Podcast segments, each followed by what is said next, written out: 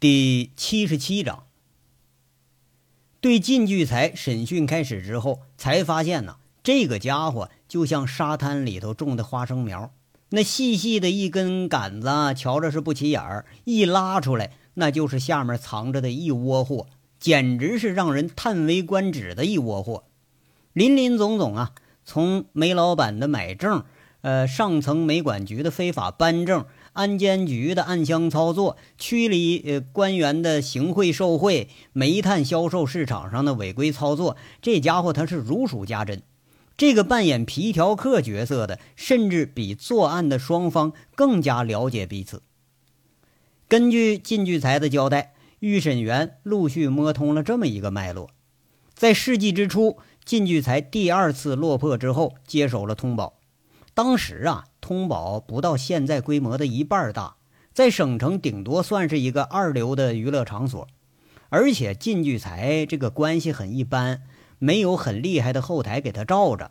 为了让通宝运营下去，此军不得不采取了一些流氓手段，通过在娱乐场所偷拍、跟踪、打探、摸查，多多少少掌握了通宝所在区的一批小官员的隐私。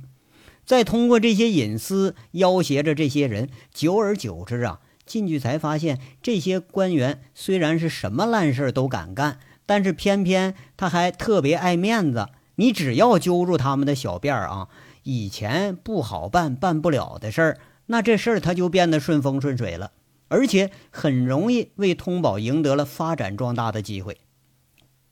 仅仅要是个通宝，其实倒也不算个什么事儿。那更巧合的是呢，让靳聚才在这儿碰到了一夜暴富的机会。一次偶然的偷拍，靳聚才的手下拍到了煤管局一位分管局长的嫖娼录像。此人为了换回录像，多次求告靳聚才，但靳聚才开出的价码，此人呢他还出不起。最后一咬牙，给了靳聚才两份采矿证的指标。涉煤的这个东西，那有多值钱？靳聚财多少他是了解的。这两个指标一转手，他就赚了一百万。有了这次机会，靳聚财他就想上这东西了。不但牢牢地控制了这位分管局长，对这个涉煤的单位也是分外注意了。扯来扯去，经营了几年，扩大到了煤炭管理、采矿、安监几个领域。哪个部门那都有了和靳聚财关系走得近的官员，这些人啊，不是把柄抓在人家手里，他没办法啊，就是收了靳聚财的钱或者女人的贿赂，上到煤管部门，下到地方煤老板，靳聚财很容易就编织成了一个非官方的关系网。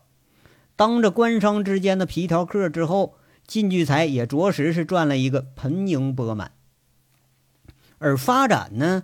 可就没有说到此停步，有了钱了，那做什么生意都容易。靳聚财紧跟着就开了一家模特公司，名里头是组织汇演、搞时装发布或者搞一些文化产业，但暗地里头就是为一些官员的特殊爱好培养情人。靳聚财在交代的时候大言不惭，说自己的模特公司就是省城各级官员的二奶俱乐部，而且。由靳聚财出资为官员养着的情人就有十几人，靠这个办法拉下水的那可不在少数。而靳聚财也凭借这个招数，为自己编织了一张是越来越大的关系网。不过呀，那生意它有好有坏呀。两年多以前，全省小煤矿整顿治理开始以后，那十万吨级、二十万吨级的小煤矿全部都被关停，总数量。达到煤矿总产量的百分之四十，这么着一来，就大大影响了靳聚财的生意。此时的通宝和艾迪尔已经是如日中天了，但是这个收入大，的开支更大呀。为了赚更多的钱，贪心不足的靳聚财又把眼光放到了更赚钱的毒品上。原本在这娱乐场所啊，卖点玩啊，拉个皮条啊，这就是正常事儿。对毒品的观念也很开放，特别是老板这个阶层，需要这东西的那还真就不少。从摇头丸陆陆续续又做到了冰毒，势力一家独大的靳聚财逐步统一了省城的这个毒品市场。这来钱呢，又比办证之间抽回来那个回扣他还要快了。靳聚财在受审的时候，开始是拒不交代这贩毒事实，但是那份匿名的录像起了作用了，看得出来那天晚上靳聚财被吓得可是不轻。再加上潞州的缉毒成果和被捕的靳聚财手下的人，靳聚财呀，在憋了一周之后，才无奈的低头了。这些并不高明的手段，还真就让靳聚财他是聚起了财来了。办案人员粗略地估算了一下，通宝、艾迪尔的实有资产，加上房产、车辆等等不动产，再加上流失的一千多万非法资金和靳聚财还藏匿的五百多万元的外汇存款，总资产八千多万。从一个一文不名的混混走到千万富翁，靳聚财仅仅就用了五年的光景。预审员是一天换两波，三班倒的，一点点挤牙膏。一点点挖掘靳聚财肚子里的存货，到后来呀，缉毒总队涉案的这个事儿，他倒不重要了，只能就算是个组成部分，而且被省厅的预审员没费多大劲儿就给倒了个底儿朝天。越来越多的腐败案件，让见多识广的江副厅长也是冷汗长流，他心里头就琢磨啊，就靳聚才这一个人交代的东西，如果说要全都查实了的话。这比省城一年的反腐成果他还得要大，而靳聚才的心理变化呢也很明显。这样辛辛苦苦，一步一个脚印从底层他爬到了高处啊！一夜醒来之后，发现自己一无所有了。而且随着时间的推移，靳聚才并没有发现自己有可能出去的希望。他这回是真的怒了。这一怒之后，后果就是破罐子破摔。特别是确认通宝和艾迪尔已经被倒闭了，那洗浴兰让人给抓了，银行正在清算资产了。到这时候，这个破罐子那简直是要出离的愤怒了。那也就这回摔的是更响了。虽然他没疯吧，但是情绪失控多少还是有的。甚至于说审到一定程度时候，这个人他也会痛哭流涕，后悔自己不该贩毒。哭完了，又想起来说哪个王八蛋他犯过的事儿，连自己你都不照应着点儿，得我他妈就把你给咬出来。这财到头来是终要散呐，靳聚财终究要成穷光蛋了。预审十七天以后，靳聚财交出了密码和电子签名，五百万外汇储蓄被转回来了。用公安的话说就是啊。追回了非法流失境外资金五百余万，折合人民币四千万元。这个审讯呢，是缉毒总队成立以来最长的审讯，一共进行了二十七天，六十余次，基本上啊，就是每天平均得有两次。直到预审员已经感觉没有可挖的价值之后，这才停手停手了。哎，此时的案卷。和审讯的笔录还有影像资料，已经装了满满的一个柜子。参加审讯的十二名预审员被分成了四个组，个个那是白天审讯，晚上加班整理记录、写分析，都熬的是两眼通红啊。反观缉毒总队，这就轻松多了。十五天之后解除了封闭，哎，既无大案要案发生了，也没有说紧急要出警了，那个个难得的享受了一段清闲的时间。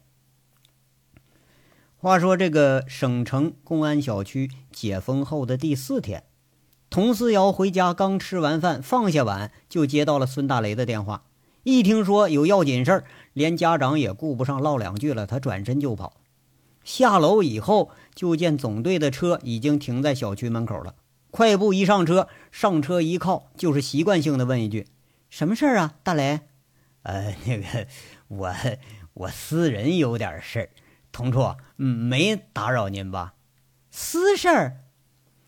童思瑶看着孙大雷，他表情不对，诧异的说着：“私事儿什么时候不能说呀？这段时候都忙成什么样了？你说打扰了没有啊？”